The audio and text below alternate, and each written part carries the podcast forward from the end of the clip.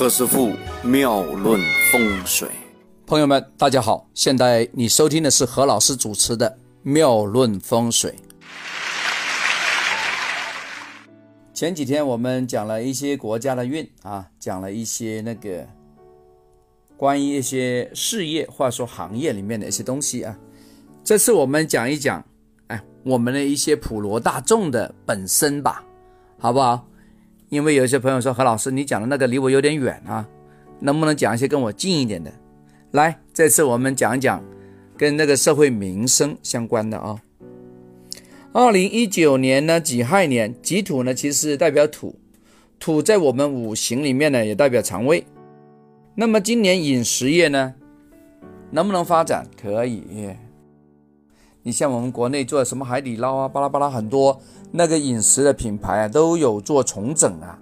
所以说，大家在今年能吃到好东西，因为己土就代表你舌舌尖上有味道，舌尖上有精彩。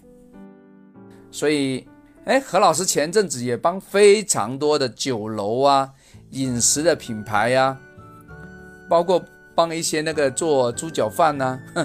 做一些汤圆的，还有做一些那个一种很很特殊的茶啊，做做起名字的动作，有啊，有在弄这个，所以总结起来比较 啊，怎么讲，有味道一些，因为我做过 啊，饮食跟嘴巴相关，那吃到肚子里面就跟肚子相关了，对不对？健康上面大家留意啊，木就跟风相关啦，对不对？在公历的大概七月份、八月份呢，七月份是什么？壬申呢？八月份叫什么？贵酉啊！啊，如果是走到那个亥跟未合局，未是木的仓库嘛？未月是什么？大家知道吗？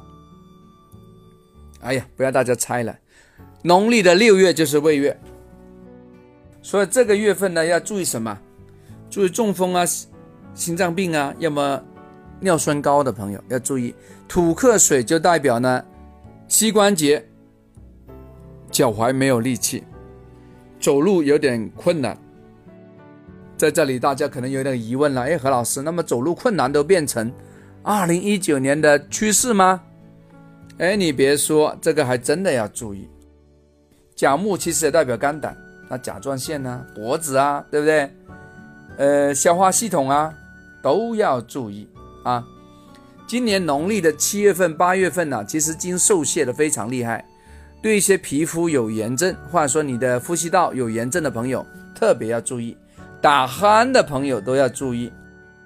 何老师以前呢，在风水上跟大家讲过啊，要要把那个在二零一九年流年比较差的地方，一定要用风水布局的方法把它化解掉才行啊。